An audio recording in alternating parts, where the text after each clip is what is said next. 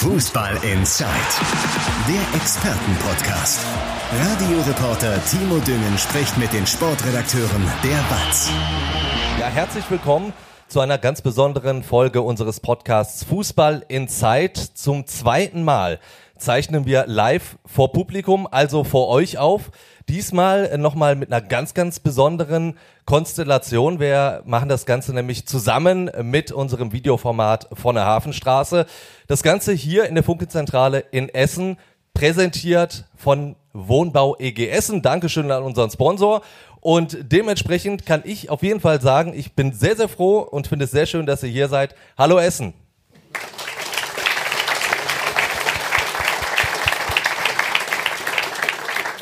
Und eigentlich könnte ich ja wirklich im doppelten Sa äh, Sinne sagen, hallo Essen, denn äh, wir kümmern uns heute um den größten Verein der Stadt und das machen wir ausgiebig und vor allen Dingen ausschließlich. Es geht heute nur um Rot-Weiß Essen. Und dementsprechend äh, stelle ich euch natürlich auch diejenigen vor, die das hier dann auf der Bühne tun werden, die über Rot-Weiß Essen sprechen werden.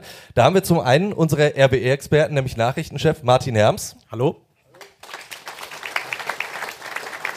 Und unseren RWE-Reporter Justus Heinisch. Moin. Und ich glaube, den Mann neben mir muss ich nicht vorstellen, ich mache es aber trotzdem aber ganz kurz. Er war unter anderem Geschäftsführer bei Arminia Bielefeld, Berater beim Wuppertaler SV 2017. Dann, ja, ich darf es doch erwähnen, oder nicht? Oder ist das so schlimm? Nein. Nein, also Chronistenpflicht damit erfüllt. Einmal kurz erwähnt, seit 2017 bei RWE, seit 2018 Vorstandsvorsitzender Markus Ulich. Hallo. Und um die Runde einmal ganz kurz komplett zu machen, stelle ich mich auch kurz vor. Ich bin Timo Düngen, bin Morgenmoderator bei Radio M. Schalippe und als Fußballkommentator im Einsatz bei den Spielen äh, von Schalke 04 und dem MSV Duisburg. Das ist die Stelle, wo ihr mich entweder bemitleiden dürft oder buhen dürft. Also das könnt ihr, könnt ihr selbst entscheiden. Ich bin wirklich leid gewohnt. Zum Ablauf. Ich habe das äh, schon, als ihr reingekommen seid, einmal ganz kurz erwähnt. Wir haben natürlich eure Fragen gesammelt. Die werden wir dann natürlich auch Markus Ulich noch stellen. Wir werden das aber am Ende unserer Talkrunde machen. Also keine Angst. Ich habe hier diesen Riesenstapel in der Hand. Da werden wir auf jeden Fall drauf kommen. Jetzt würde ich aber sagen, dass wir ganz, ganz schnell einsteigen in dieses Gespräch mit Markus Ulich. Und Herr Ulich, ich habe schon gesagt, wir zeichnen zum zweiten Mal vor Publikum auf. Beim ersten Mal hatten wir Schalkes Sportvorstand Peter Knäbel hier. Das war im Sommer und da war die Welt auf Schalke noch sehr, sehr in Ordnung. Gefühlt zumindest, ja, man war abgestiegen, aber man war sehr optimistisch, dass es direkt wieder hochgeht. Und er hat dann auch gesagt, ja, Vertragsverlängerung von mir könnte ich mir vorstellen, das wird in diesem Jahr noch klappen. Da war er auch sehr, sehr zuversichtlich. Mittlerweile wissen wir, Peter Knäbel wird im nächsten Sommer spätestens nicht mehr auf Schalke sein. Ist das ein schlechtes Omen heute? Ja. Also der Einstieg, der Einstieg ist schon nicht schlecht. Also erstmal, erstmal auch von meiner Seite aus nochmal Hallo und äh, ja, schön, dass ich da sein darf. Das ist irgendwie ein cooles Bild. Ähm, interessantes Format und ich habe ja auch im Vorgespräch gehört, als äh, Peter Knebel hier war, da war der Saal nicht ganz so voll und da wurde ja auch noch kein Eintritt genommen. Also ich nehme das jetzt mal erstmal so als Kompliment und Wertschätzung für Rot-Weiß Essen, dass der Saal heute hier gefühlt ausverkauft ist und sogar die Leute bereit waren, dafür auch ein bisschen Eintritt zu bezahlen. Ähm, ist das ein schlechtes Omen? Ich glaube, als äh, Martin, du mich äh, angefragt hattest, da standen wir in der Tabelle, äh, in der Tabelle auch noch ein bisschen weiter unten. Ähm, man sieht, wie schnell es im Fußball geht. Man sieht es insbesondere und oder ganz besonders bei uns natürlich auch in dieser Saison, ähm, ja, wie schnell es gegangen ist. Äh, ich kann mich noch gut erinnern nach dem nach dem Spiel gegen Ferl, nach der Niederlage in Unterhaching, dann Ferl, ähm, dann hatten wir die Thematik mit Felix Bastians, äh, wie wie krumm und schief der Haussegen dann bei uns hing. Ähm, so und jetzt sehen wir auch, wie schnell es dann gegangen ist, wo wir jetzt stehen. Jetzt mal die Niederlage in Ingolstadt ausgeklammert. Also Fußball ist so schnelllebig, äh, da kann man eigentlich nichts drauf geben. Jetzt sind Sie so ein bisschen drumherum gekommen, deswegen hake ich nochmal ganz kurz nach. Wie sieht denn Ihre persönliche Planung aus in der Zukunft? Ja, ich bin Vorstandsvorsitzender von Rot-Weiß Essen. Äh, ich habe da auf der Jahreshauptversammlung auch was zugesagt. Äh, wir hatten, wir hatten sicherlich ein sehr, sehr schwierig, oder wir, wir sind, ja, wir, wir hatten ein schwieriges, vor allen Dingen ein schwieriges erstes Halbjahr und auch mit vielen ja, emotionalen Irrungen und Wirrungen und ähm, Äh, ich glaube, ich habe auf der Jahreshauptversammlung äh, dazu einiges gesagt. Ich bin ja motivierter denn je und äh, glaube, so wie wir gerade dastehen, äh, was seit Sommer richtig gelaufen ist, auf die richtige Bahn gebracht worden ist von uns als Team. Äh, wir haben noch einiges vor und ja, das ist, glaube ich, die Antwort auf die Frage. Ja. Man muss aber natürlich sagen, Rot-Weiß Essen ist ein hochemotionaler Fußballverein. Also wenn man da in der Verantwortung steht, gibt ja gefühlt bei Rot-Weiß nur Bundesliga-Aufstieg oder Verein abmelden, wenn es schlecht läuft. Und ähm, ich kann mir das schon sehr, sehr schwer vorstellen, wenn man da wirklich in der Verantwortung steht, ähm, die Leute dann einzufangen, wenn man so eine Siegesserie startet oder wenn es mal schlecht läuft, die Leute wieder zu beruhigen. Von daher kann ich schon so ein bisschen nachvollziehen, dass es nicht gerade so einfach ist, wenn man da in der Verantwortung steht. Aber gab es denn Momente bei diesen Irrungen und Wirrungen und bei diesen ganzen Emotionen, wo Sie irgendwann mal gedacht haben, dann macht euren Scheiß doch alleine? Dann macht euren Scheiß doch alleine sicherlich nicht, äh, aber ähm, ja, natürlich, natürlich gab es, gab es Momente, äh, wo ich, wo ich versucht habe, das Ganze, das Ganze mal zu reflektieren. Jetzt muss man ja auch sagen, äh, die Halbwertszeit im Fußball bei Verantwortungsträgern, Trainern, Managern im, im Fußball, die wird gefühlt immer kürzer.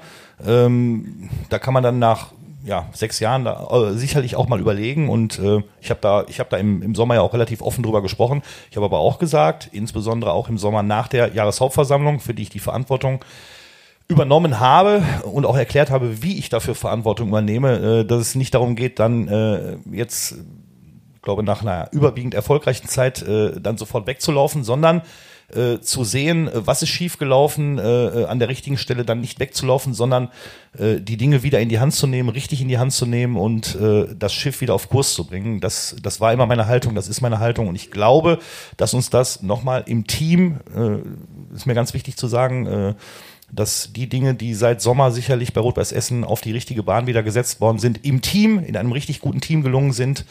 Ähm, aber ja, natürlich gab es diese Momente auch. Das ist dann, glaube ich, auch an der Stelle einfach nur menschlich.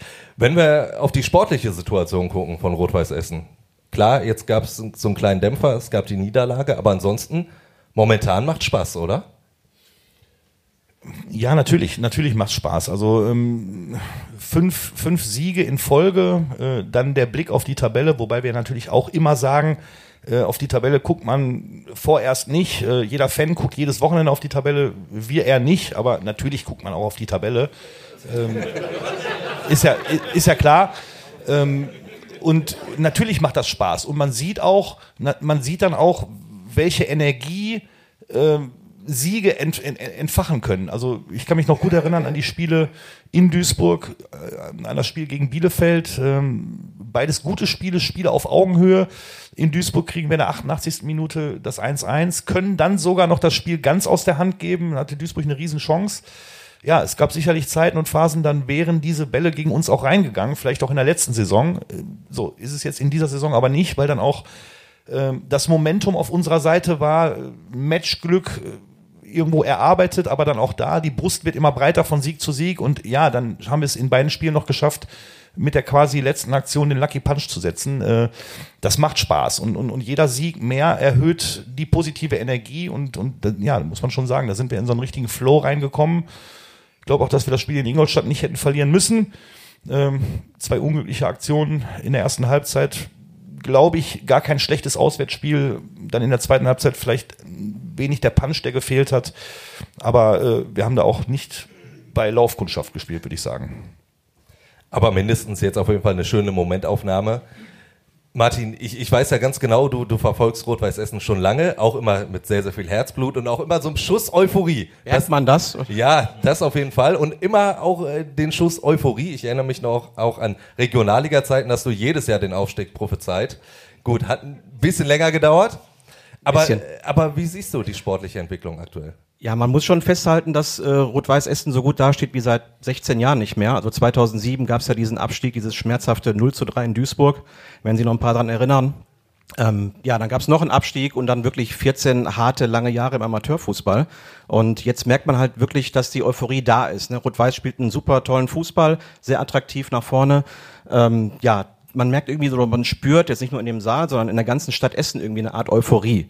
Ja? Äh, man spielt oben mit in der dritten Liga, sowas hat man schon länger nicht mehr gehabt und das ist halt eine Steilvorlage, die jetzt der Verein, die der Staat, Sponsoren etc. nutzen müssen, weil natürlich hat Rot-Weiß auch ein langfristiges Ziel, dann sieht man die dritte Liga auch nur als Zwischenstation. Man hört ja immer wieder, dass man auch in die zweite Liga mindestens möchte, aber dafür muss man auch als Gesamtverein wachsen. Dann reicht es halt nicht nur irgendwie ja, sportlich erfolgreich zu sein. Die Infrastruktur ist halt ganz wichtig, Stadionausbau, ne, Sponsorenakquise. Wenn man sich mal anschaut, was da für Kaliber auch in der zweiten Liga sind. Große Clubs wie Hannover, St. Pauli, HSV, Schalke, die haben einfach noch ganz andere Voraussetzungen. Und ähm, ja, da muss man irgendwann als Verein auch hinkommen. Vieles, was du jetzt angesprochen hast, werden wir natürlich auch noch besprechen. Justus, wir gucken jetzt auf die Tabelle, ohne auf die Tabelle zu gucken. So habe ich das äh, gerade von Markus Ulich gelernt. Platz 4. Also, das ist ja wirklich ganz nah dran. Äh, zumindest am Relegationsplatz. Traust du Rot-Weiß in dieser Saison den ganz großen Wurf zu? Also zutrauen ist ja ein interessantes Wort. Ich traue es eigentlich vielen Drittligisten zu, also auch Rot-Weiß Essen. Die Liga ist so verrückt, sehen wir Woche für Woche. Es gibt da vielleicht zwei Favoriten, die oben einsam ihre Kreise ziehen, aber sonst dumme Floskel. Ich gucke gerade, ob wir irgendwo ein Phrasenschwein haben, aber ich sehe keins. Äh, Kannst du für dich auf. Ich wollte nur sagen, jeder kann jeden schlagen. Also das sehen wir wirklich jedes Mal. Ähm, ich weiß nicht, also ich glaube, wenn man am Ende so im März, April noch da oben steht, dann kann man dann vielleicht mal langsam drüber nachdenken. Jetzt ist es noch zu früh. Aber ich finde auch einen Punkt interessant, äh, der gerade angesprochen wurde, Thema Matchglück. Also ich habe das Gefühl, dieses Jahr läuft alles, was letztes Jahr nicht geklappt hat. Also wie oft Trainer Christoph Dabrowski gesagt hat, uns hat die Cleverness gefehlt. Das äh, war, glaube ich, jedes zweite Spiel gefühlt. Und dieses Jahr klappt's einfach. Und das sind so viele kleine Bausteine, die in die richtige Richtung gehen. Martin hat es angesprochen, spielen super schön Fußball zum Teil. Die Transfers sind gut gelungen im größten Teil. Und ja, geht auf jeden Fall in die richtige Richtung. Also ist eine Weiterentwicklung einfach äh, zu sehen. Da hatte man ja schon das Schlimmste befürchtet in der Rückrunde. Ich glaube, wenn diese Regenschlacht gegen Freiburg nicht gewesen wäre oder möglicherweise da der Spielerbruch in Zwickau, dann hätte es nochmal richtig eng werden können. Also ich glaube, die wenigsten haben Rot-Weiß so eine Entwicklung zugetraut. Ich persönlich auch nicht. Aber da muss man natürlich den Hut aufziehen vor dem Trainerteam vor allen Dingen auch wenn Sie das hören? Geht das einfach nur runter wie Öl oder haben Sie innerlich auch so, so eine Bremse drin, dass Sie sagen, jetzt muss ich diese ganze Euphorie aber auch mal so, so ein bisschen stoppen, weil die Erwartungen, gerade in Essen, Martin hat das angedeutet, ja sehr schnell sehr, sehr hoch sein können? Na, ich glaube, Euphorie sollte man nicht stoppen. Äh, das, das wäre das wär falsch. Ich glaube, es ist eher unsere Aufgabe, ähm, Euphorie an der richtigen Stelle zu kanalisieren. Ähm, es wird bei Rot-Weiß Essen garantiert niemanden geben, der sich gegen äh, Erfolg wehrt. Ähm, was meine ich mit kanalisieren? Ähm, ja, klar, wir kennen, wir kennen die Emotionalität gerade rund um Rot-Weiß Essen und dass dann schnell auch die Erwartungshaltungen äh, ja durchs Dach gehen können. Das ist dann, das ist dann unsere Aufgabe, äh, genau hinzuschauen, zu überlegen, okay, was, wie können wir das steuern, was können wir machen, wie bereiten wir uns oder wann treffen wir welche Entscheidungen, um uns sportlich, personell dann auch auf die Rückrunde vorzubereiten. Ähm, aber Euphorie sollte man äh, im Umfeld garantiert nicht stoppen, sondern wirklich versuchen, sie in die richtigen Bahnen zu lenken. Martin, wir haben vor ein paar Wochen da auch schon mal im Podcast drüber gesprochen, dass, und Justus hat es gerade auch äh, angesprochen, dass gerade die Neuzugänge greifen. Und das, obwohl im Sommer, zumindest so im Umfeld, ich sage jetzt einfach mal größere Namen gehandelt wurden. Trotzdem, das ist schon beeindruckend, dass das alles so jetzt geklappt hat. Ja, absolut. Also wenn man aus finanziellen Gründen nicht ins allerhöchste Regal greifen kann, dann muss man eben eine gewisse Kreativität bei der Kaderplanung beweisen. Und das hat Markus Stegmann auf jeden Fall gezeigt. Da muss man ihn wirklich verloben. Und da zeigt sich halt auch wieder, wie wichtig diese Sportchef- oder Kaderplanerposition ist und man brauchte auch nicht unbedingt immer einen ganz großen Namen. Man kennt einer die Sportchefs der SV Elversberg oder Darmstadt 98. Ne? Also brauchst jemanden, der sich in der Liga und drumherum einfach auskennt, der wichtige der Netzwerk hat, der Leute überzeugen kann. Ich muss dann halt immer schmunzeln äh, oder ich musste schmunzeln, als beim MSV Duisburg das Gerücht mit Preetz aufkam. Ne? Also klar ist ein großer Name, aber äh, wie will der jetzt irgendwie wissen, wo in der dritten Liga Leute rumlaufen, die dem MSV jetzt kurzfristig helfen? Also Markus Stegmann, wenn ich ihm jetzt eine Note geben würde, würde ich ihm eine 2 geben von den Transfers her. Äh, ja, hat sich gezeigt, die Mannschaft wurde extrem verstärkt. Vinko Schapina, ähm, sportlich, menschlich als Kapitän, absolute Verstärkung. Und da waren auch Leute drauf, die man nicht so auf dem Schirm hatte. Lukas Brumme zum Beispiel eine Bereicherung auf der linken Seite mit seiner Dynamik. Ähm, Marvin Obus, für mich ein Top-Fußballer. Wobei ich glaube, dass man den äh, über die Saison hinaus nicht äh, halten kann. Aber trotzdem hat es ja auch was Positives, nämlich, äh, dass sich junge Spieler bei Rot-Weiß äh, weiterentwickeln können. Und sowas spricht sich ja auch bei jungen Spielern, bei Beratern rum. Und das hat Rot-Weiß auf jeden Fall unter Beweis gestellt. Ja, das finde ich auch einen wichtigen Punkt, das äh, junge Alter. Also Rot-Weiß stellt gerade eine ziemlich junge Mannschaft, die Startelf. Ähm, das war in der Vergangenheit nicht immer so man ja auf große Namen gesetzt, die jetzt zum Teil durch den Cut im Sommer auch nicht mehr da sind. Und das ist ja auch nur richtig. Also als Verein kann man ja auch nur wachsen, wenn man Talente hat, die man womöglich dann teuer weiterverkauft. Das, also ich habe das, ich habe das ja im Sommer auch mehrfach öffentlich gesagt und äh, kann mich noch ganz gut daran erinnern, dass ich mir ja, damit nicht nur Freunde gemacht habe, beziehungsweise auch das ein oder andere Mal belächelt wurde. Ich habe ich hab im Sommer oder mir war im Sommer relativ schnell klar äh, und habe da auch wirklich, war davon überzeugt, äh, zum einen an der, an der internen Klarheit, die wir äh, dann auch hatten, ähm, in der Konstellation mit Christoph Dabrowski weiterzuarbeiten, Punkt eins und Punkt zwei. Ähm, ja, das, das Versprechen oder die, die, die, die Hoffnung zum Ausdruck gebracht. Äh, aber das hat sich auch relativ schnell so angefühlt in der neuen Konstellation mit Christian Flütmann, mit Markus Stegmann. Ähm, und natürlich auch dann mit der anderen Möglichkeit für unseren Cheftrainer mit in die Kaderplanung einzuwirken, äh, war mir relativ schnell klar, dass wir eine bessere Mannschaft in dieser Saison stellen werden als in der letzten Saison. So, das ist das eine. Das andere, und das, das, das weiß jeder, das merkt auch jeder, ist auch hier schon angeklungen, die dritte Liga wird wirklich von Jahr zu Jahr enger und, und kompakter. Und ähm, wenn man jetzt mal Dresden und Regensburg, äh, wenn man die jetzt mal so ein bisschen, so ein bisschen rausnimmt, äh, wie eng das dann zwischen Platz drei und ja gefühlt bis zur Abstiegszone ist, äh, da kann wirklich noch sehr, sehr viel passieren. Da entscheiden dann wirklich Kleinigkeiten. Und ich glaube, wir haben es einfach geschafft. Und das kann man auch nicht immer so einfach erklären. Äh, eine Vielzahl von kleinen Dingen zu verändern, in eine bessere Richtung zu bringen. Ich rede immer gerne von der Erhöhung von Wahrscheinlichkeiten auf Erfolg. So, und äh, Martin, du hast es gerade gesagt, äh, die Weiterentwicklung der Mannschaft, äh, zum einen von der letzten Saison hin zu dieser Saison, aber auch im Laufe der ersten Spiele, finde ich, war von Spiel zu Spiel eine, eine Weiterentwicklung zu sehen, eine, eine höhere Sicherheit, eine, eine höhere äh, ja, Sicherheit auch in den Automatismen. Und ähm, ja, das hat dann letztendlich dazu geführt, dass wir jetzt da stehen, wo wir stehen. So. Martin hat äh, eine Note 2 vergeben. Sie als Klassenlehrer, welche Note würden Sie denn Christian Flügmann geben und Markus Stegmann? Ja, ich glaube, äh, Schulnoten dürfen und sollen Journalisten geben. Äh, das lassen wir lieber, aber das ist ja kein Geheimnis, dass wir, dass wir ja, mit, mit, beiden total zufrieden sind, aber auch da würde ich jetzt nicht äh, den Fokus nur auf die beiden legen. Ich würde wirklich sagen, dass wir, dass wir im Team drumherum einiges verändert haben und dass da einfach viele, viele richtige Entscheidungen bei waren. Und äh, natürlich maßgeblich, klar, Christian Flügmann, Markus Stegmann in Verbindung mit Christoph Dabrowski mit uns im Vorstand äh, äh die Entscheidung getroffen. Ähm, aber ich könnte jetzt auch noch die Leute im Staff auf, äh, aufzählen. Wir haben, glaube ich, insgesamt an den richtigen Stellschrauben Dinge rund um die Mannschaft verändert und auch in der Mannschaft. Und der Trainer, Justus, scheint ja auch eine wichtige Rolle zu spielen, Christoph Dabrowski. Er war sehr lange, zumindest im Umfeld, in der Kritik. Es scheint sich aber auszuzahlen, so hat Markus Udlich das ja auch gesagt, an ihm festgehalten zu haben. Ja, ich habe ihn mal als Stoiker bezeichnet. Ich finde, das passt ganz gut. Prallt irgendwie alles, was von außen auf ihn einkam, prallt einfach direkt an ihm ab. Das kümmert ihn nicht, er zieht sein Ding durch. Letzte Saison hat er sich auch nicht beschwert, auch wenn er da eine, ja, zumindest öffentlich nicht so deutlich. Ähm, einen Kader hatte, der nicht so gut ist wie jetzt. Da hat er sich auch vor die Mannschaft gestellt und ähm, ich finde, dass, dass er, glaube ich, aus, diesem, aus dieser sehr schweren ersten Saison ziemlich gestellt rausgegangen ist. Und er hat gefühlt alles erlebt und jetzt konnte es nur besser werden. Ich erlebe ihn auch in Interviews lockerer als in der vergangenen Saison. Ähm, ich glaube, er weiß jetzt mehr, was diesen Verein auszeichnet, was er hier, was dieser Verein mit sich bringt. Und ähm, ja, so schnell kann es gehen. Ich weiß noch, die JV im Sommer haben einige gerufen, Dabrowski raus. Jetzt, wo die Mannschaft mit Standing Ovations verabschiedet, ist halt ein Ergebnissport, Fußball. Aber gerade jetzt scheint es sehr gut zu passen. Es ist, glaube ich, auch ganz positiv zu bewerten, dass der Mann lernwillig ist oder auch der ganze Verein nach der JV. Christoph Dabrowski hat sich ja im Sommer auch mit Fans äh, getroffen, hat den äh, ja, Dialog gesucht mit den Ultras. Das wurde ihm ja so ein bisschen vorgeworfen, dass er irgendwie nicht so wirklich nahbar ist. Und er hat es halt umgesetzt, hat es anders gemacht und ähm, ja, jetzt äh, geht es in die richtige Richtung. Verspüren die, Sie da so etwas wie Genugtuung?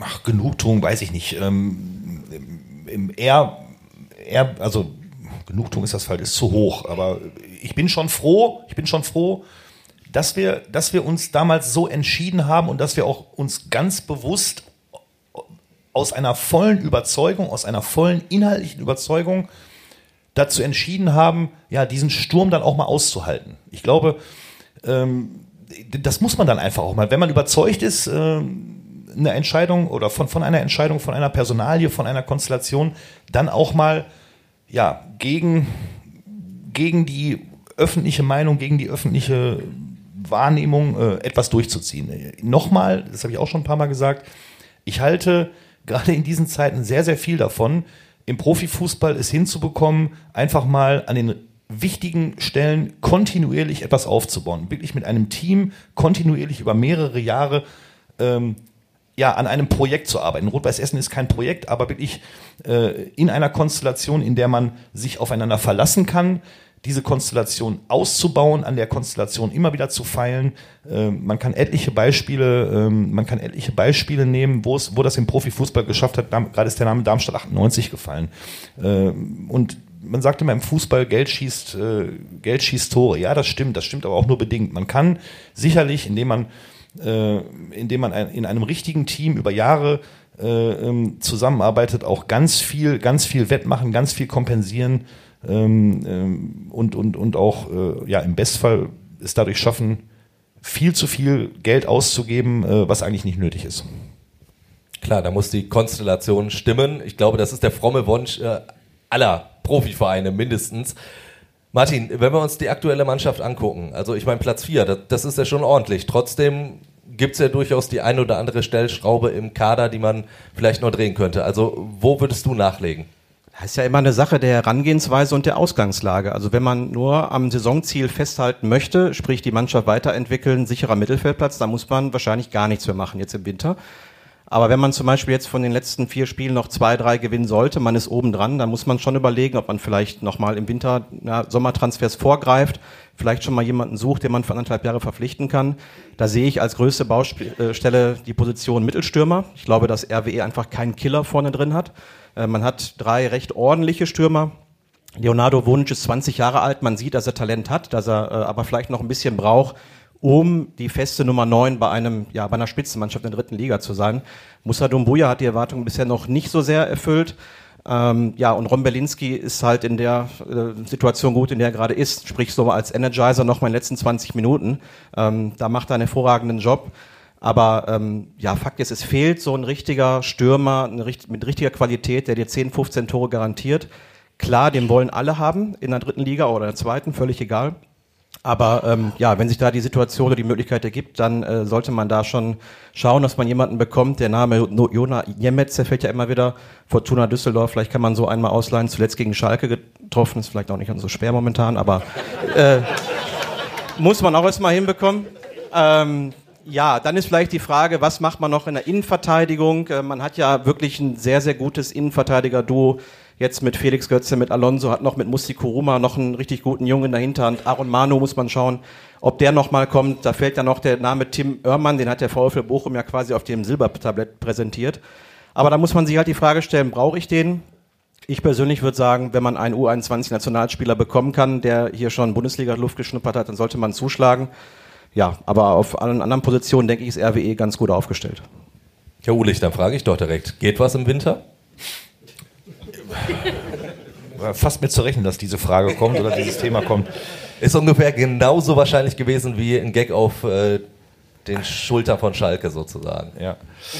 Ähm, ja, geht was im Winter. Also auch da, jetzt, jetzt kommt eine Antwort, die jetzt nicht kurz ist, sondern vielleicht ein bisschen, ein bisschen differenziert. Ähm, wir haben das ja auch schon im Rahmen der Jahreshauptversammlung an, angedeutet. Ähm, es, geht, es geht ja wirklich darum zu bewerten, äh, wo, wo, wo stehen wir im Winter. Und ähm, das, das haben wir ja auch schon bekannt gegeben. Wir werden uns, äh, wir haben jetzt noch vier Spiele, drei Heimspiele, ein Auswärtsspiel.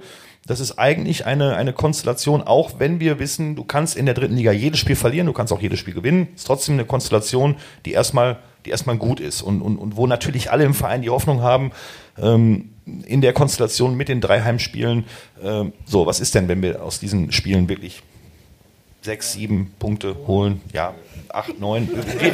letztendlich, letztendlich Wer mehr wie, wie, Publikum? Wie sieht die Konstellation aus, wenn es so ist, dass wir Weihnachten feiern und äh, ähm, dann zu dieser Zeit in einer absolut aussichtsreichen äh, tabellarischen Position stehen? Dann ist die Situation sicherlich anders zu bewerten, als äh, wenn wir sieben, acht Punkte der Musik hinter, hinterherlaufen. So und äh, auf diese Szenarien bereiten wir uns, auf, auf diese verschiedenen Szenarien bereiten wir uns natürlich hinter den Kulissen zu.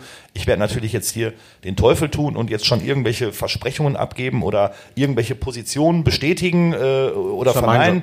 Ähm, da gibt's da gibt's sicherlich auch, auch ganz, ganz verschiedene Ansätze. Ist mal die Frage, ob man ob man äh, die Statik eines Spiels, die sich, glaube ich, bei uns in der Hinrunde äh, jetzt ganz gut entwickelt hat. Und man sieht ja auch an der, an der Anzahl der Torschützen, wir haben nicht so besonders viele Tore äh, erzielt, aber wir haben jetzt nicht den einen, der viele Tore macht, sondern diesen, die Anzahl der Torschützen ist breit verteilt. Ist vielleicht gar nicht das Schlechteste. Äh, ist immer die Frage, ob man das verändern, verändern muss. Ähm, so, wir werden uns auf alle Szenarien vorbereiten und dann hat das ja auch wieder was mit dem Thema Geld zu tun. Ähm, so, auch dazu ist schon viel gesagt worden. Wir haben, wir haben eine, äh, wir haben, wir haben uns, wir haben uns sicherlich nach den ähm, nach dem Jahresergebnis 2022 und auch nach dem Denkzettel, den wir zurechtbekommen haben mit der Jahreshauptversammlung äh, im, im Sommer, äh, nochmal eine, eine größere ja, Kostendisziplin äh, ähm, auferlegt, äh, auch auferlegt bekommen vom DFB. Ähm, so und äh, da haben wir natürlich, äh, da haben wir natürlich unsere Planung darauf ausgerichtet. Die Planung werden wir aller Voraussicht nach erfüllen. So und für alles, was dann sozusagen noch Add-on darüber hinaus äh, investiert werden kann, werden soll, äh, äh, da, wär, da sind wir sicherlich hinter den Kulissen gerade sehr umtriebig. Äh, neue Ver äh, Vertriebskollege, Vertriebsvorstandskollege Alexander Rang, der uns jetzt auch nochmal verstärkt. Äh, da kann und will ich noch nichts versprechen, aber äh, was ich sagen kann, ist, dass wir wirklich gerade dabei sind, das ist unser totaler Fokus, uns auf alle Szenarien vorzubereiten. Ähm, dass, wenn dann wirklich die Entscheidung gefallen ist, okay, wir möchten uns, wir möchten uns auf der, auf der und der äh, Position verstärken, jetzt habe ich schon wieder drei genannt, drei werden wir mit Sicherheit nicht machen, äh, dass wir dann auch in der Lage sind, diese, diese Mittel zu stellen. Das wird noch eine Aufgabe und aber da werden wir dann sicherlich alles dran setzen. Auf der anderen Seite möchte ich nochmal sagen, ähm, das ist ja manchmal so ein bisschen so, dass man als Fan auch ein bisschen Fußballmanager spielt. Okay, wir brauchen noch da einen, da einen, da einen und der kann weg und der kann weg und der kann weg. Ähm, der Markt im, im Winter ist schwer, der ist wirklich schwer. Äh, und äh, vor allen Dingen möchte ich an der Stelle mal eins sagen, äh, die Mannschaft, der Kader, da gehören nicht nur elf zu, da gehören nicht nur 15 zu, nicht nur 20, sondern der gesamte Kader. Wir haben schon auch ein großes Vertrauen in diesen Kader. Ähm, also, dass wir jetzt einfach Planstellen streichen, äh, so, äh, das ist auch nicht der Fall.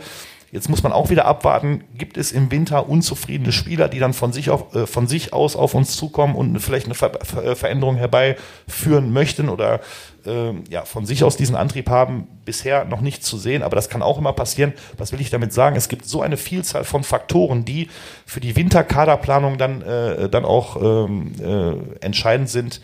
Äh, das lassen wir alles auf uns zukommen, aber natürlich, wir schlafen nicht auf dem Baum und bereiten uns hinter den Kulissen auf alle möglichen Szenarien vor.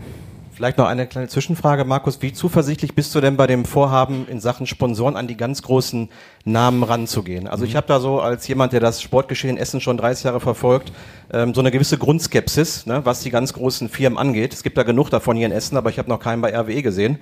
Also alle großen Club, ja so dauerhaft. Ne? Es gab ja genug Lizenzentzüge. Ich glaube, RWE wird der einzige Verein bleiben, der in einem Jahr es schafft, einen Lizenzentzug zu bekommen und ins Pokalfinale einzuziehen. ähm, Geht da was? Das ist jetzt schon 29 Jahre her. Äh, Habe ich nicht vergessen. Ja. Ja, also ich, ich also das ist das, das Thema ist ja ist, ist, ist ja ist, ist ja auch, auch auch schon sehr sehr alt und und das wird das wird das wird ja auch immer ja auch irgendwo nachvollziehbar hier in Essen diskutiert. Es müsste doch einfach möglich sein, dass man bei diesem Verein mit dieser Strahlkraft in dieser großen Stadt, in der zehntgrößten Stadt Deutschlands, äh, äh, wo so viele ja, große Unternehmen, weltweite Player, DAX-Konzerne etc. vertreten sind, ähm, dass da die ein oder andere Tür mehr aufgehen müsste. Ähm, ich glaube, ja, IFM ist zum Beispiel auch so ein gutes Thema, seit Jahren unserer Partner und eine tolle Geschichte, die wir jetzt über die letzten Jahre, wo wir die Partnerschaft immer weiterentwickelt haben, mittlerweile äh, mittlerweile auch Hauptsponsor. Äh, Finde ich, finde ich eine super Geschichte, geht fast immer so ein bisschen, so ein bisschen auch unter. Äh, so, jetzt haben wir, jetzt haben wir äh, recht lange an dem, an dem, an dem äh, Deal mit, mit der RBE AG gearbeitet. Ähm, ja, der ist, äh, der ist, ich will nicht sagen untergegangen, aber der ist auch so ein bisschen so am Rande wahrgenommen. Auch ja, ganz gut, Sponsor für die Jugend. Ähm, da haben wir ja auch schon so ein paar Zwischentöne zugesagt. Ich glaube, das ist, Das ist eine richtig, richtig gute Geschichte, die uns da gemeinsam gelungen ist. Das ist eine, eine Kooperation, die nicht nur auf ein Jahr angelegt ist, sondern auf, auf, auf mehrere Jahre, hat ganz verschiedene äh, Bau, Bau, Bausteine, Bestandteile. Ähm, da ist, da ist, da ist jetzt eine Tür aufgegangen und ähm, ich erlebe diese Partnerschaft äh, ja richtig vielversprechend, ohne dass ich damit jetzt irgendwas andeuten will, dass da noch mehr gehen kann. Aber äh, natürlich versuchen wir diese Partnerschaft dann auch so so auszubauen, äh, ja, dass dann dass dann da vielleicht auch, auch irgendwann mehr draus werden kann. Jeder, der am Samstag im Stadion sein wird gegen Sandhausen, ne, der wird auch im Stadion rund dann eine interessante Veränderung im Bandenbild sehen. Äh, kann ja jeder mal drauf gucken, ob er dann vielleicht an der einen oder anderen Stelle nochmal was Neues äh, entdeckt. So und so kommt eins zum anderen. Es ist nicht so einfach, äh, es ist nicht so einfach, solche Türen mal eben kurz aufzustoßen. Und äh, naja, der Alex Rang hat, hat, hat ja auf der Jahreshauptversammlung auch schon einiges dazu gesagt. Äh, es ist ja jetzt nicht so, dass wir, dass wir äh, bis dato da nichts gemacht haben. Ähm, jetzt haben wir mit Alex nochmal wirklich einen Vollprofi dazu, der ganz gezielt auch nochmal auf dieses Thema gehen wird. Es gibt sicherlich noch mehrere Namen in Essen, die auch immer heiß gehandelt werden oder die immer schnell bei der Hand sind. Ähm, ich habe schon die Hoffnung, dass im Laufe äh, der nächsten Zeit da nochmal eine weitere Tür aufgehen kann. So, und wie groß oder wie weit diese Tür dann aufgeht und was dann dahinter steckt, das, das muss man sehen. Ähm, da gehören auch ganz viele Sachen dazu. Aber ich glaube wirklich, dass wir da auf einem guten Weg sind und äh, ja, nochmal, das, das, das mit RWE, das ist schon, das ist schon eine richtig coole Geschichte. Äh, RWE und RWE zusammen, da, da kann man auch eine, auch sicherlich eine ganze, eine ganze Menge Fantasie entwickeln. Jetzt haben Sie schon so ein bisschen vorgegriffen auf eine Frage, die aus dem Publikum kam. Also, ob man das Ganze wirklich ausweiten kann. Ich höre raus, das hat man definitiv mindestens im Hinterkopf. Das, das natürlich, das haben wir vor. Also äh, das, das, das haben wir mit jedem, mit jedem Sponsor vor. Ne? Es ist ja nicht so, dass wir, dass, dass, dass man, dass man äh, bei der Sponsorenakquise ja einer Vertragsunterschrift hinterher hechelt und wenn man diese Unterschrift dann hat, dass man dann aufhört zu arbeiten. Da ne? geht es darum, äh, Sponsoren, Partner die alle unterschiedliche Interessen haben oder unterschiedliche Schwerpunkte haben, äh, zu begleiten, zu betreuen, äh, Schwerpunkte herauszufinden und äh, ja, das ist in jedem Geschäft so. Man versucht dann eine Kundenbeziehung weiterzuentwickeln und äh, ich habe es gerade schon gesagt, das ist, mit, ist es mit, mit IFM äh, sehr, sehr gut gelungen. Äh, da sind wir auf einem, auf einem richtig guten Weg und äh, ich glaube, so wie wir da mittlerweile auch aufgestellt sind, kann und wird uns das auch mit dem einen oder anderen weiteren gelingen. Das sind jetzt auf jeden Fall interessante Einblicke in die Zukunft. Wir blicken einmal ganz kurz zurück. Sie haben die Jahreshauptversammlung im Sommer auch durchaus angesprochen. Es war keine leichte. Ich glaube, das ist dann vielleicht noch untertrieben, wenn man das so ausdrückt. Damals das finanzielle Loch, was bekannt gegeben wurde, dafür haben Sie auch diverse Gründe genannt. Das ist vollkommen auch legitim. Jetzt ist es aber wirklich so, schon so ein halbes Jahr her. Man konnte das so ein bisschen sacken lassen. Denken Sie manchmal selbst, da hätte ich was anders machen können, zumindest in der Art der Kommunikation?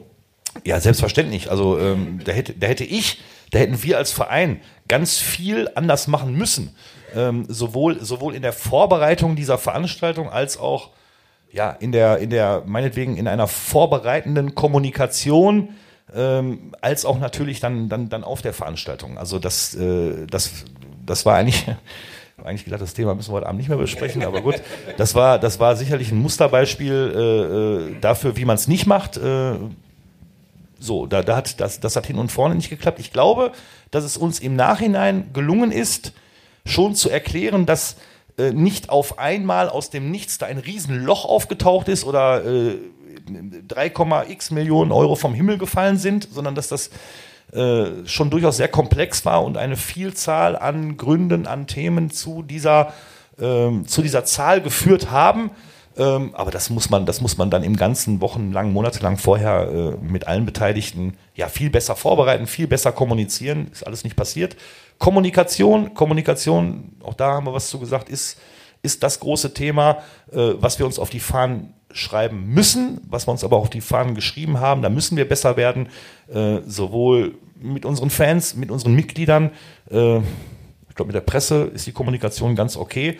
Äh, aber ich glaube, ich glaube, ich glaube, da haben wir, haben wir schon noch einiges zu verbessern. Und auch da, das ist ja gerade auch schon mal gefallen, wir sind durch den Aufstieg, wir sind in den letzten Jahren und dann nochmal explizit durch den Aufstieg so schnell, so groß geworden.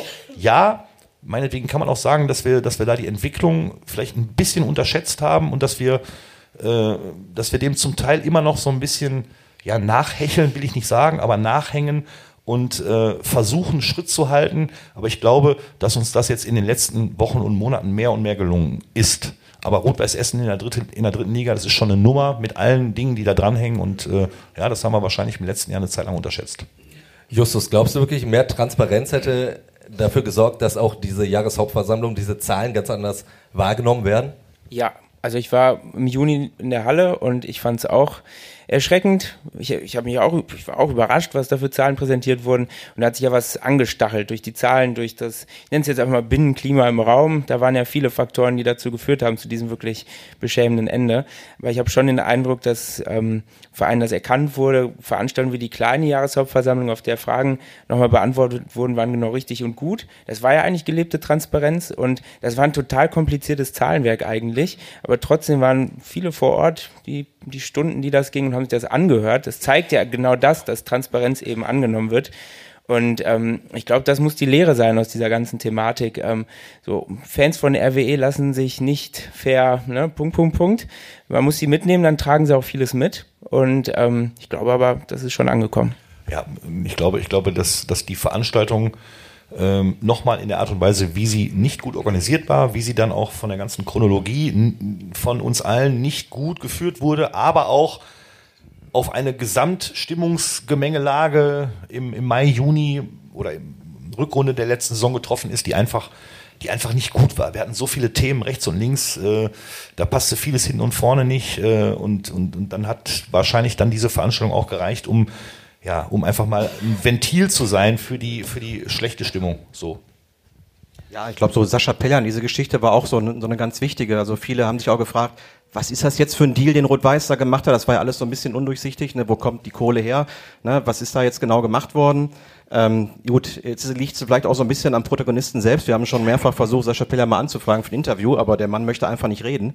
Das ist halt so jemand, der gibt halt seine Kohle und möchte wirklich wohl nur guten Fußball hier in Essen sehen. Aber ich glaube, das lag vielen so schwer im Magen. Ja, er gibt seine Kohle, ist wird ihm dann vielleicht nicht gerecht. Äh, Sascha, Sascha ist äh, jemand, der, der überhaupt keine Lust auf Öffentlichkeit hat. Also der ist, ist da sehr, sehr uneitel, der möchte seine Ruhe haben. Aber äh, ihn jetzt nur darauf runter zu reduzieren, gibt seine Kohle, wird ihm wahrscheinlich auch nicht gerecht. Also ne, Sascha Pellian äh, arbeitet ja schon seit längerer Zeit äh, ja operativ mit in, in, in ganz vielen Bereichen und äh, ist aus meiner Sicht dann auch konsequenterweise, richtigerweise äh, aus dem Aufsichtsrat in den Vorstand äh, mitgegangen. Also ich kann das auch an der Stelle nochmal betonen. Äh, äh, ich bin schon heilfroh, oder wir sind schon heilfroh, können heilfroh sein, dass, dass Sascha Pellian da ist, so in seiner, in seiner gesamten äh, Art, äh, ja, verfolgt keine, keinerlei Ziel. Ich glaube, das haben wir jetzt wirklich mal geschafft, auch klar und authentisch zum Ausdruck zu bringen, dass Sascha Pellian niemand ist, der irgendwie Geld verdienen möchte mit Rot-Weiß Essen, sondern äh, ja, der wirklich seine Freude daran hat, seinen Spaß daran hat, wenn Dinge funktionieren, wenn Dinge im, Funkt im, im Team funktionieren und wenn er Teil des Ganzen im Hintergrund sein kann. Jetzt haben wir den kleinen Schlenker gemacht. Ich würde aber noch einmal ganz kurz in der Wunde rumporkeln. Danach kleben wir ein Pflaster drüber. Es gab ja auch durchaus, ich möchte ja fast sagen, Anfeindungen ihrer Person gegenüber bei dieser Jahreshauptversammlung. Wie sehr hat sie das verletzt?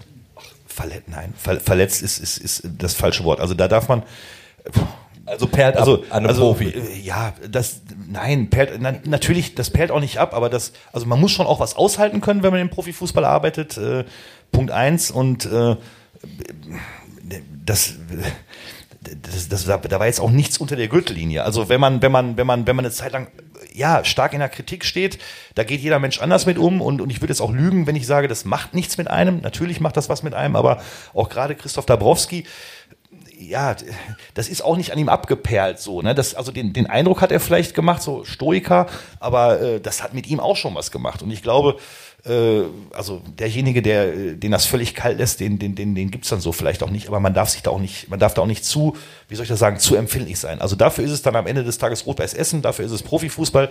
Da gibt's auch 2,50 Mark Schmerzensgeld für äh, so. Jetzt 3,50 Mark. Jetzt wurde die Entlassung des Vorstandes ja sozusagen nachgeholt. Also wie, wie groß ist da jetzt die Erleichterung? Ja, die ist da. Äh, also die, die ist auf jeden Fall da. Ähm, das eine ist ja, was bedeutet so eine Entlastung rechtlich? Äh, viel wichtiger in, in, im aktuellen Gesamtkontext war und ist aber, glaube ich, äh, welche, welche Symbolkraft diese Entlastung nicht nur für den Vorstand, sondern auch für den Aufsichtsrat, also für alle Gremien von Rot-Weiß Essen mit sich bringt. Und äh, ja, da ist ja auch einiges schon zu gesagt worden. Thomas Kufen als Oberbürgermeister der Stadt Essen hat das, glaube ich, auch nochmal richtig eingeordnet, äh, wie wichtig, glaube ich, in einer Gesamtbewertung ähm, ja einfach auch für einen guten professionellen Eindruck äh, es ist, ähm, ja, dass, dass der Verein zusammenhält, dass, dass es da keine, keine Dinge gibt, die irgendwie nachhängen, dass die Gremien ähm, wir haben alle unsere gelbe Karte bekommen, aber dann am Ende des Tages doch entlastet worden sind. Ich glaube auch, das kann man sagen, zu Recht entlastet worden sind. Ähm, ja, das hat schon gut getan, aber jetzt nicht nur aus einer persönlichen Befriedigung, sondern auch, ähm, wenn man weiß, was wir noch zusammen vorhaben und wie wichtig dafür auch ein gutes Bild von Rot-Weiß Essen ist, äh, was man hier in Essen in der Öffentlichkeit ins Stadtbild abgibt. Und dieses Bild kommt ja auch durchaus an. Also ich habe das äh, vor zwei Wochen auch schon mal im Podcast gesagt. Wenn ich so auf von draußen drauf gucke auf Rot-Weiß Essen, habe ich so das Gefühl, da herrscht tatsächlich jetzt für RWE-Verhältnisse durchaus Harmonie. Und ich weiß, Martin, du sagst so ein bisschen, es ist immer noch Rot-Weiß Essen, es ist ein bisschen trügerisch. Man muss immer vorsichtig sein. Ne? Also, dass mal jetzt mal die drei oder vier Spiele verloren gehen, äh, bis zur Winterpause ist halt immer ein Auf und Ab bei Rot-Weiß Essen. Also, so ganz sicher wäre ich mir da jetzt nicht, aber trotzdem, ich glaube, die Mannschaft, ähm, ja, die versprüht so eine Spielfreude, die hat sich einfach so weiterentwickelt. Deswegen rechne ich jetzt nicht mit einem großen Einbruch oder so. Äh, von daher kann man, glaube ich, da einigermaßen beruhigt sein aus RWE-Sicht. Herr Ulich, wenn wir jetzt so in zwei, drei Jahren hier sitzen würden, wo würde Rot-Weiß Essen dann stehen? ja, von mir aus auch nächstes Jahr, aber. Ja, also das, das, das kann und darf sich jeder wünschen, äh, äh wie er es denn gerne hätte. Ähm, da, da, ist ja jeder, da ist ja jedes Wort eigentlich schon zu viel gesagt. Äh, also ich glaube, das kann man sagen, das muss man auch fast sagen, äh, dass jeder, der für Rot-Weiß Essen arbeitet, ja die dritte Liga nicht als endgültiges Ziel aller Träume betrachten sollte. So, ähm, wir sind hier in der zehntgrößten Stadt. Rot-Weiß Essen ist ein sehr, sehr großer Club und äh, man hat an etlichen Geschichten auch gesehen, wie schnell es dann doch gehen kann im Fußball. So, dafür müssen wir eine Menge tun, dafür müssen wir schlau sein, dafür müssen wir fleißig machen, äh, fleißig sein, dafür, dafür haben wir sicherlich noch, noch, noch einige Hausaufgaben zu tun.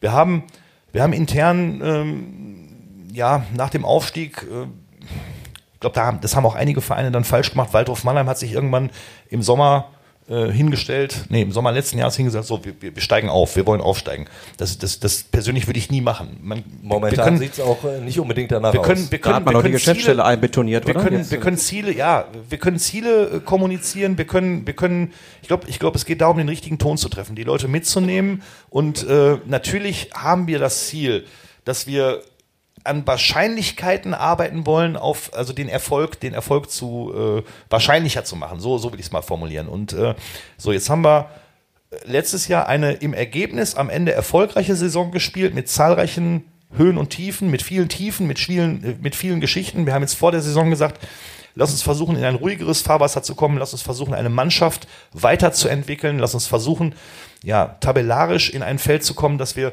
vielleicht möglichst früh schon Planungssicherheit haben. Ähm, das ist im Prinzip ja auch immer noch unser Ziel. So, ohne dass ich jetzt sage, wir wehren uns hier gegen Erfolg. So, und äh, wenn, wenn uns das gelingt, ich will es mal so formulieren, eine erfolgreiche Saison zu spielen, so, dann werden wir sicherlich daran arbeiten, das ist auch das Ziel, dann in der dritten Drittligasaison äh, ja wieder den nächsten Schritt machen zu können.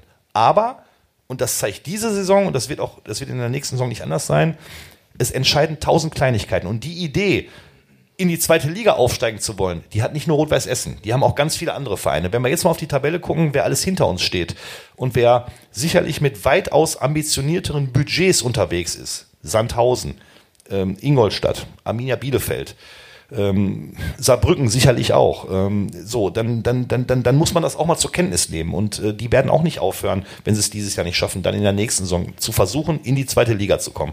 Das ist das große Ziel von Rot-Weiß Essen, natürlich äh, diesen Schritt irgendwann zu machen. Wann der kommt, kann keiner sagen. Wir können nur versuchen, alles dafür zu tun, dass wir die Wahrscheinlichkeit erhöhen, dieses Ziel zu schaffen. Man hört es ja auch immer wieder, die, die, dritte Liga ist verrückt, nicht nur sportlich, sondern auch finanziell. so, da legen ja. eigentlich die Vereine, was Fernsehgelder angeht, ist die Kluft zum Beispiel gar nicht so groß wie in der zweiten Liga oder Bundesliga. Aber ähm, wenn Sie sagen, Wahrscheinlichkeiten erhöhen, wie, inwiefern ist das schwerer, in der dritten Liga die Wahrscheinlichkeiten zu erhöhen oder jetzt vielleicht in der zweiten Liga? Also wie schwer ist die dritte Liga wirklich? Ja, ich, glaub- glaube, in der dritten Liga, ähm, in, in der dritten Liga sind die Budgets dann doch noch viel enger zusammen als in der zweiten Liga. Ich glaube, in der zweiten Liga, wenn man da so, so Schwergewichte äh, äh, wie Fortuna Düsseldorf, wie den Hamburger SV, wie Hannover 96, äh, wie Schalke 04 sieht, ähm, ich glaube, ich glaub, da gibt es teilweise Budgets äh, von bei Budgets oder mit Budgets meine ich immer Gehaltsbudgets, also Personalkosten erste Mannschaft, ähm, ja, die in Bundesliga-Bereichen angesiedelt sind, wo man schnell irgendwo an die 30 Millionen, 25, 30 Millionen Euro kommt. Und dann gibt es da auch Vereine, die unterwegs sind mit, mit, mit weniger als einem Drittel. So, das ist in der dritten Liga nicht der Fall. Da geht es dann schon um, also wer dann, wer in der dritten Liga eine Million Euro mehr hat als der andere, das kann dann schon mal entscheidend sein. So, und deswegen, äh, deswegen glaube ich, äh, geht es in der dritten Liga noch viel mehr darum, all die Dinge, die man so beeinflussen kann, äh, die man durch eine gute Arbeit beeinflussen kann, die man da, dadurch beeinflussen kann, dass man wirklich genau hinguckt, dass man, dass man zusammenhält und dass man auch Fehler, die sich anbahnen, schon im Keime erstickt, äh, dass man da vieles richtig macht. Und nochmal, es sind tausend Kleinigkeiten, die am Ende des Tages für Erfolg, äh, für den, für den Erfolg ausschlaggebend sind. Das hat was damit zu tun, wie sehr man daran arbeitet, dass man möglichst wenig Verletzte hat, dass man möglichst schnell viele Verletzte wieder auf den Platz zurückbekommt. Alles solche Themen und äh, ja, das ist dann manchmal mehr wert als der vermeintlich große Name, den man dann irgendwie als Heilsbringer für die Rückrunde verpflichtet. Gibt es denn trotzdem irgendwie so eine Art Deadline, die dritte Liga nach oben hin zu verlassen? Weil es gibt ja immer wieder auch Stimmen, auch aus der Liga, wo es heißt so, ja, zwei Jahre dritte Liga, das können wir verkraften. Danach wird es einfach schwierig, gerade auch bei so, so einem Umfeld, wie es zum Beispiel bei Rot-Weiß Essen der Fall ist. glaube ich, das macht überhaupt keinen Sinn, da irgendwie eine Deadline zu nennen. Äh, wir haben, Martin hat es vorhin gesagt, äh, Rot-Weiß Essen hat mehr als ein Jahrzehnt in der vierten Liga gedarbt. Ähm, so lange sollte es idealerweise nicht dauern. So, genauso, wenn, wer, genauso wenig werde ich jetzt sagen und hier irgendwie den kurzfristigen Aufstieg als Ziel ausrufen. Äh, ne? Nochmal, ich glaube, wir haben das bisher in den letzten Jahren ganz gut gemacht, dass wir in aller Sachlichkeit die Dinge vorangetrieben haben, Zug um Zug weiterentwickelt haben. Und das werden wir jetzt auch machen. Wenn dann zufällig aus Versehen, so will ich es mal formulieren, der Erfolg früher kommt, dann werden wir uns dagegen nicht wehren. Sportlich natürlich das Ziel, aber auch äh, finanziell könnte RWE auch durchaus länger in der dritten Liga überleben, auch wenn es sportlich natürlich das Ziel ist, eher nach oben zu gehen. Eindeutige Antwort auf die Frage, ja.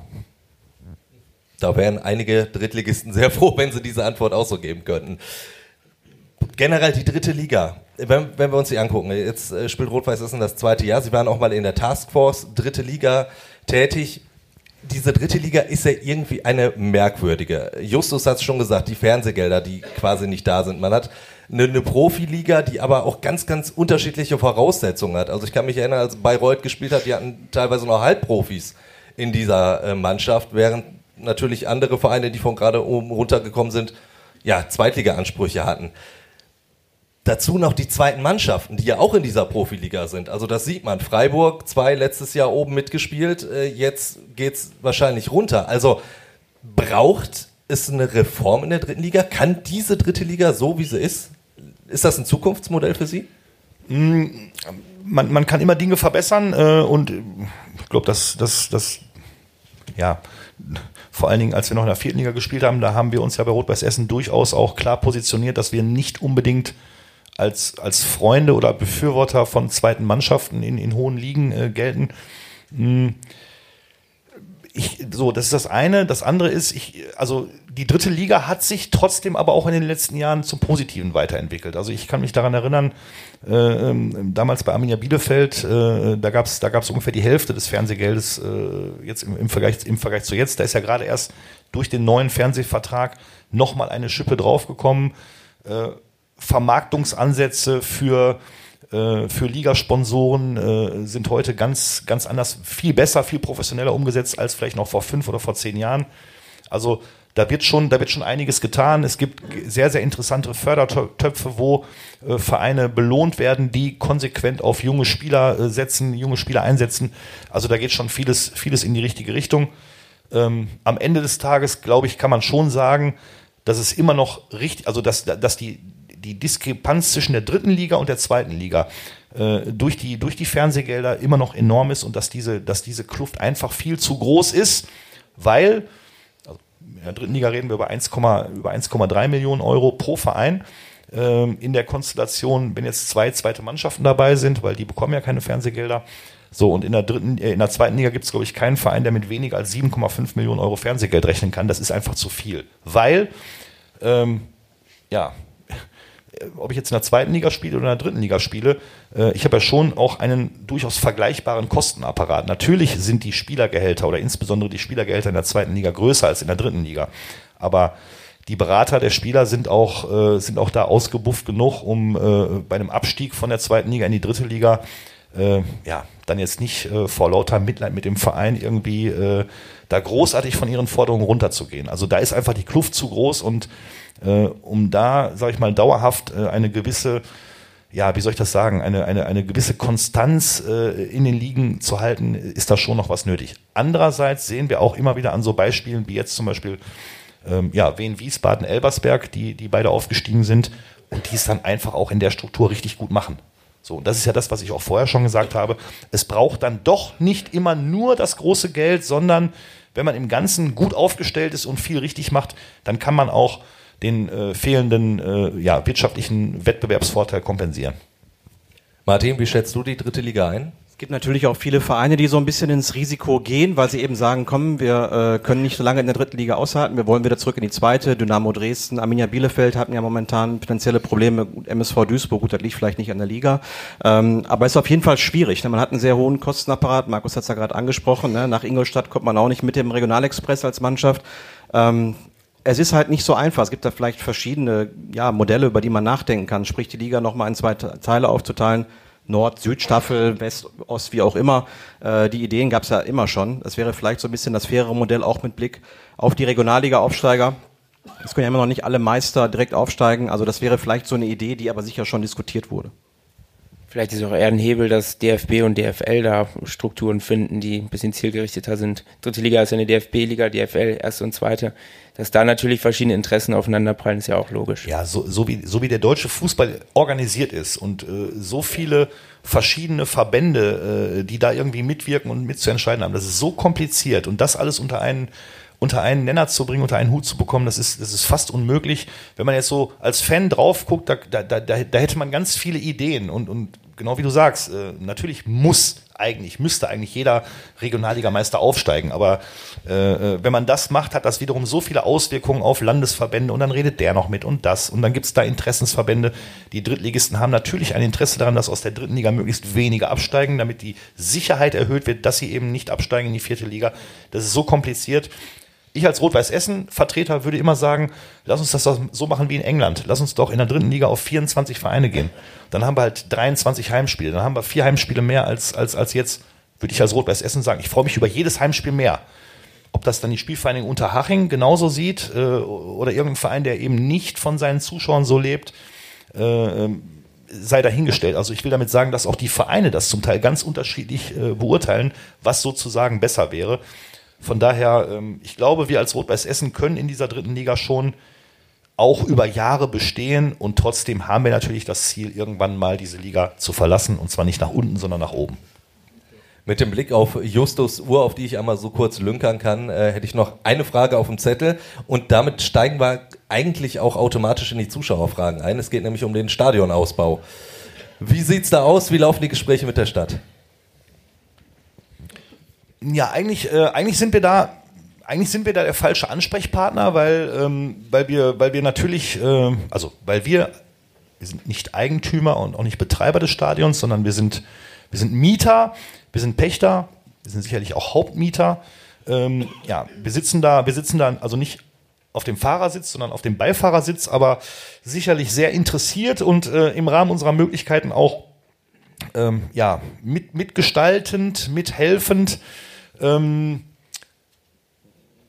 wir nehmen, wir nehmen insgesamt eine, äh, eine durch, durchaus eine, eine, große, eine große Bereitschaft in Essen wahr, dieses Projekt äh, auch umsetzen zu wollen.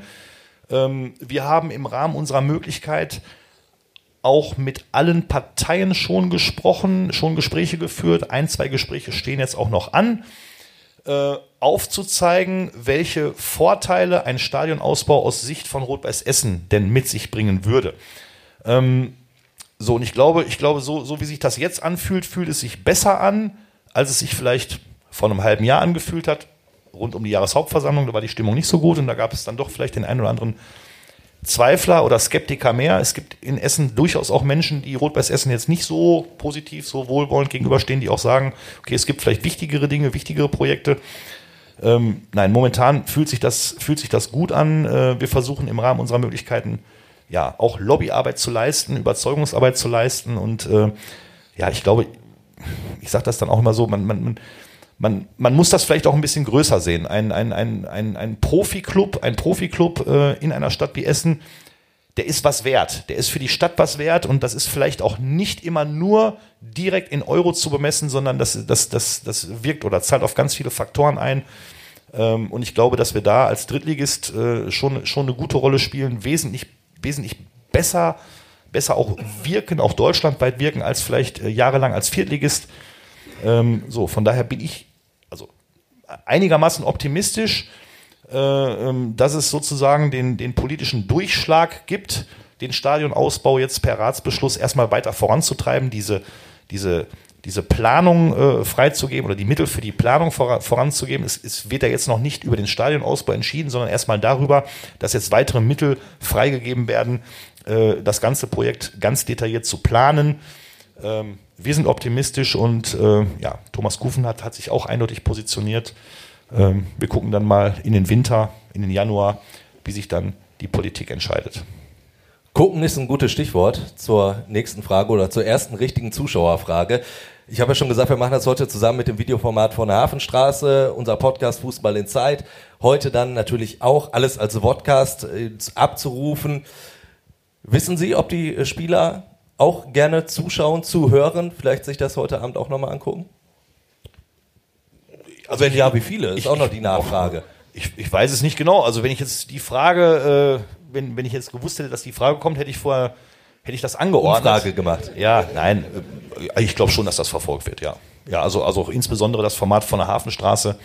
Äh, ja, ich glaube schon, dass da ja, alle, fast alle, die äh, mit Rot-Weiß Essen zu tun haben, bei Rot-Weiß Essen arbeiten, Spieler, äh, ja, schon, schon mal drauf gucken. Es gibt ja auch immer dann die Trainer oder die Spieler, die sagen, ach, ich lese keine Zeitung, ich lese kein Internet. Stimmt natürlich nicht. Sind die wird schon nicht auf die Tabelle gucken. Ja, genau. Also ich glaube, Easy Young war letztes Mal in der Mixo nicht ganz so glücklich. Da gab es mal einen bösen Kommentar in unsere Richtung. Also ich glaube schon, dass er das auf jeden Fall verfolgt. Nächste Frage, sehr, sehr interessant. Äh, träumen Sie von einer Relegation gegen Schalke?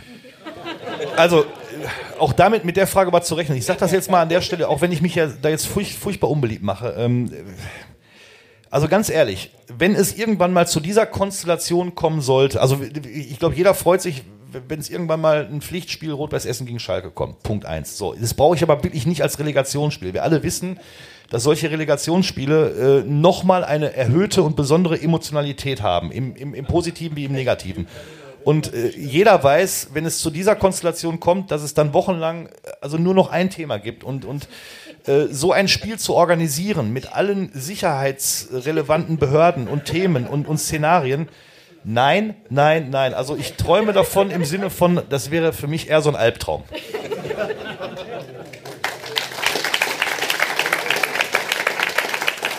Also dann doch eher der direkte Aufstieg wäre dann äh, noch schöner. Wenn der gelingen würde, das ist die nächste Frage. Lassen wir mal so stehen. Ja, lassen wir einfach mal so stehen. Wäre Rot-Weiß Essen dann besser aufgestellt als beim Aufstieg in die dritte Liga? Ja, ja, also, also ich meine, genauso wenig wie man sich, also man, man, man sollte sich niemals vor Erfolg wehren. Und, und äh, also wenn, wenn das irgendwann gelingen sollte, dass Rot-Weiß Essen es schafft, in die zweite Liga aufzustellen, dann, dann, dann ergeben sich, dann ergeben sich aber auch, glaube ich, nochmal, also dann, dann gehen ja nochmal andere Töpfe auf und, und dann ergeben sich auch nochmal ganz andere Möglichkeiten, sich, sich, äh, sich, sich dann auch nochmal hinter den Kulissen anders aufzustellen. Ich glaube, ich glaube, in ganz vielen Bereichen, also jetzt, ich nehme jetzt mal nicht das Sportliche, sondern eher das, äh, den, den, den Bereich Geschäftsstelle hinter den Kulissen, infrastrukturelle Themen. Ich glaube, da ist der Sprung von der vierten in die dritte Liga größer als von der dritten in die zweite Liga. Also ich glaube, wir, sind gerade dabei, ganz viel äh, im, im, im, im Hintergrund nachzubauen, nachzuschärfen und, und wenn wir das einmal sozusagen alles gemacht haben, dann glaube ich, können wir als Rot-Weiß Essen auch, was das anbelangt, die zweite Liga bewältigen. Wobei das Sportliche nochmal ein ganz anderes Thema ist. Äh, da weht, weht dann schon auch nochmal ein ganz anderer Wind und äh, glaube, glaube, wenn man, wenn man sich Zweitligaspiele anguckt, äh, da ist dann schon, das ist dann schon, schon auch nochmal ein richtiger Qualitätsunterschied und äh, das sollte man auf gar keinen Fall unterschätzen. Bei der nächsten Frage merke ich, so ganz von Schalke kommen wir nicht weg. Ich kann mir Ihre Antwort schon vorstellen. Und sie wird wahrscheinlich sehr kurz ausfallen, aber ich stelle sie trotzdem. Kommt im Winter Simon Terodde?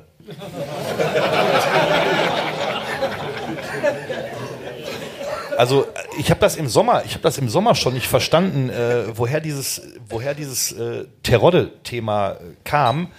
Ähm, das, das war dann ja auf einmal aus dem Nichts omnipräsent und, und, und, und boah, dann gab es irgendwie einen Tag, dann, ähm, weiß ich nicht, dann lief es irgendwie über Reviersport und dann, dann haben weiß ich nicht, Sport 1 und die Bildzeitung und alle, alle riefen dann auf einmal an.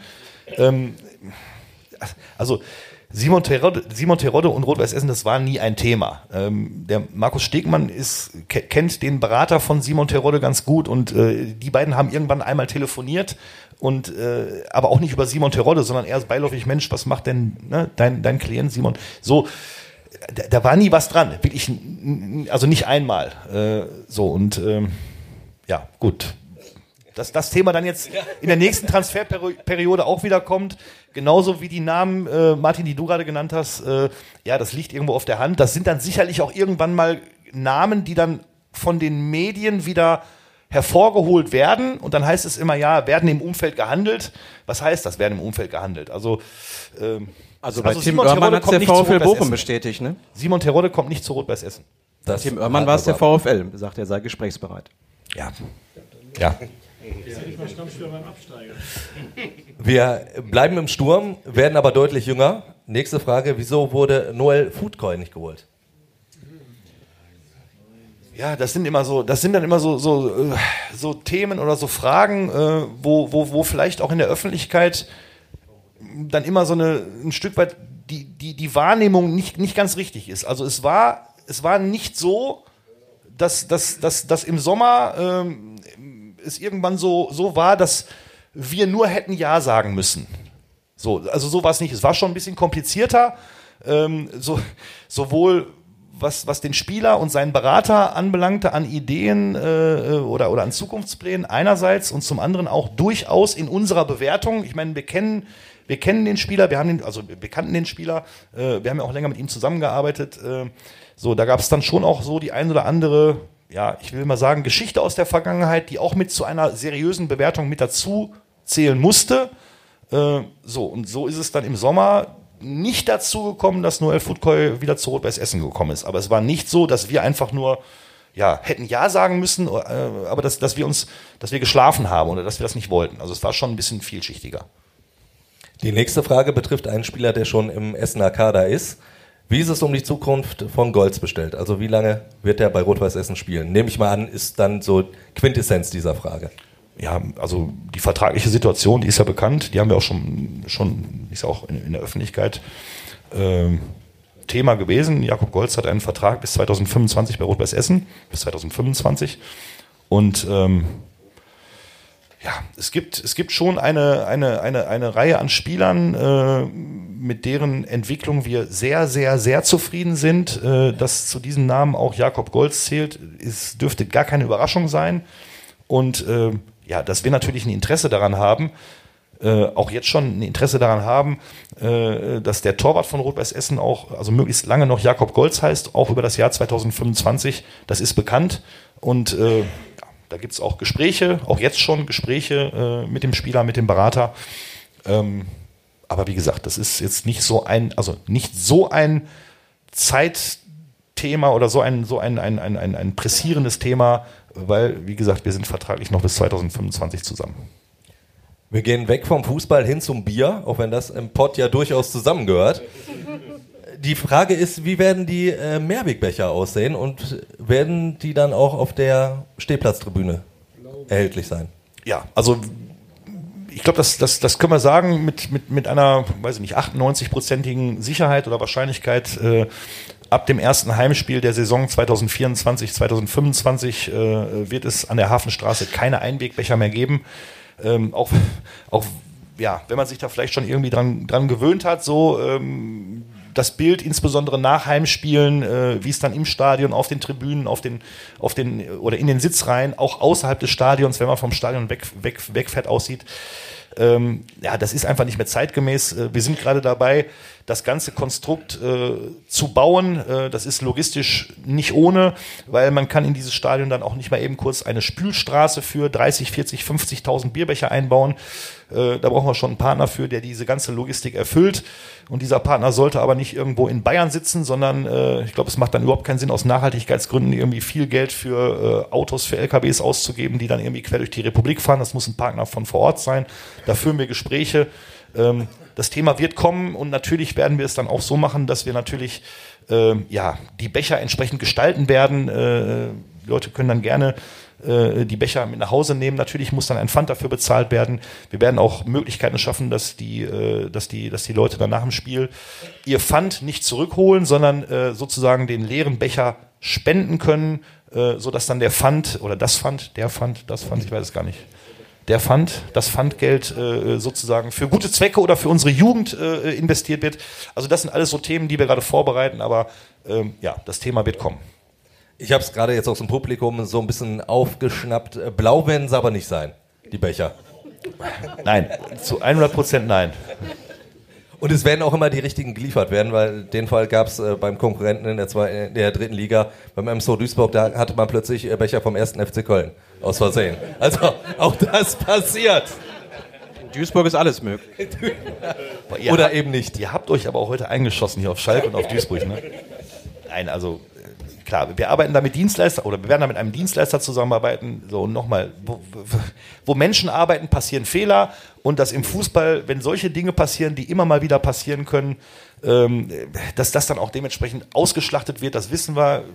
Zuletzt gab es ja den, das kleine Skandelchen mit den blau-weißen Kugelschreibern auf unserer Jahreshauptversammlung. Ist dann Gott sei Dank der einzige Fehler äh, geblieben, aber äh, ja. Es werden schon rot-weiße Becher sein. Damit kommen wir zur letzten Frage. Und die haben Sie eigentlich schon mehr oder weniger beantwortet, ob es schon eine Entscheidung zur Feststellung der wirtschaftlichen Leistungsfähigkeit gibt für diese Saison. Ja, die gibt es. Ähm, wir sind, also wir haben, wir haben jetzt ganz aktuell, ganz aktuell Post vom, vom DFB bekommen. Ähm, das war ja ein Thema auch im Sommer, ähm, dass die, dass die, die, die, die Zulassungskriterien durchaus für uns ein wenig ambitionierter geworden sind. Das haben wir auch schon im Zulassungsverfahren für die Saison gemerkt, äh, dass es dann nicht mehr so einfach, ich sage es mal, wie ein, wie ein heißes Messer durch, durch das Stück Butter ging, wie vielleicht in der Saison davor. Äh, wir hatten da schon einige Hausaufgaben zu machen. Das haben wir auch ganz gut hinbekommen, aber das war, war auch schon mehr Aufwand als in der Saison davor. So, dann haben wir die Lizenz bekommen, die Zulassung bekommen. Und ähm, ja, damit, damit äh, das, das haben wir auch schon mal gesagt, der DFB hat sein Zulassungsverfahren insgesamt für die Clubs aber auch äh, etwas härter gemacht, etwas strenger gemacht. Ähm, dafür gab es in den letzten Jahren einfach auch zu viele Clubs, ähm, die unterjährig dann äh, ihre Personalkosten einfach dramatisch überzogen haben äh, und dann damit baden gegangen sind. Türkgücü München, äh, der KfC Uerdingen, da sicherlich als prominente Beispiele. Ähm, das ist dann für die Vereine sicherlich auch nochmal schwieriger und mehr Arbeit, aber wenn man jetzt mal aus Sicht des Wettbewerbes drauf guckt, äh, kann ich den DFB absolut verstehen und ich fand das auch die richtige Maßnahme, äh, weil ich glaube, das ist das Wichtigste, dass diese dritte Liga, dass der Wettbewerb geschützt wird, dass die äh, Wahrscheinlichkeit einfach noch mehr erhöht wird, dass während der Saison keine Mannschaft rauskippt, weil dann wird es irgendwie, äh, ja, dann wird es ein, dann wird's ein, ein Wettbewerb, äh, der so ein bisschen hinkt. Ähm, wir haben in dieser Woche vom DFB die Mitteilung, die Entscheidung bekommen, dass wir im Rahmen der Nachlizenzierung, also der, der unterjährigen Überprüfung der wirtschaftlichen Leist, äh, Leistungsfähigkeit, äh, dass der DFB da die Ampel sozusagen auf grün äh, gestellt hat. Also uns ist bestätigt worden, dass wir die wirtschaftliche Leistungsfähigkeit äh, gehalten haben. Also wir haben sozusagen alle Auflagen erfüllt. Und äh, ja, das äh, war eigentlich ein Thema, was wir, wo wir jetzt gar nicht so gesehen haben, dass wir das äh, öffentlich kommunizieren müssen, weil uns das auch im Vorhinein schon eigentlich klar war, dass wir das machen. Aber der MSV Duisburg hat es heute auch verkündet und deswegen kann ich das jetzt auch hier ja guten Gewissens und natürlich auch zufrieden sagen, äh, im Rahmen der Nachlizenzierung ist alles in Ordnung. Dann hätte ich nur eine abschließende Frage, ein Tipp fürs Wochenende. Also jetzt keine Ausflugstipps in Essen. Also ich tippe ein ganz ungewöhnliches Ergebnis. Äh, Rot-Weiß Essen gewinnt 2 zu 1.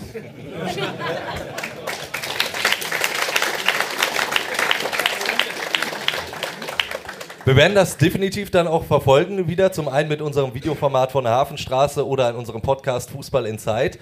Vielen, vielen Dank, Markus Ulich, dass Sie sich die Zeit genommen haben. War ein sehr, sehr interessanter Abend. Ich hoffe, euch hat es auch gefallen.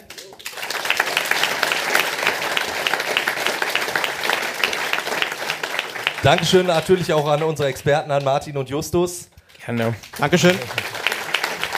Und zu guter Letzt auch an unseren Sponsor Wohnbau EG Essen. Auch da natürlich Dankeschön. Wenn ihr ansonsten noch Fragen, Anregungen, Kritik habt, also bei unserem Podcast, könnt ihr die gerne dann auch im Nachhinein immer noch loswerden. Hallo at fußball-insight.com, das ist die Mailadresse. Oder ihr schickt uns gerne auch WhatsApp-Nachrichten. Martin hat das Handy quasi immer an der Hand. Also auch nachts könnt ihr dem eine Sprachnachricht schicken. Er wird direkt antworten. Äh, die passende Nummer dann in den Show Notes. Ärger zu. Frau, Frau sitzt ja im Publikum. Du ich rufe ruf dann ein paar Mal an. Ich rufe ein paar Mal an. Ja, dann möchte ich mich an der Stelle ganz herzlich bei euch bedanken, euch noch einen schönen Abend wünschen und dann hören oder sehen wir uns die Tage wieder. Dankeschön. Danke.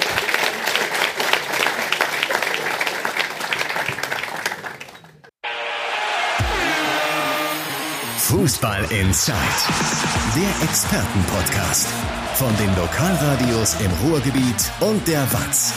Jeden Donnerstag neu, überall, wo es Podcasts gibt.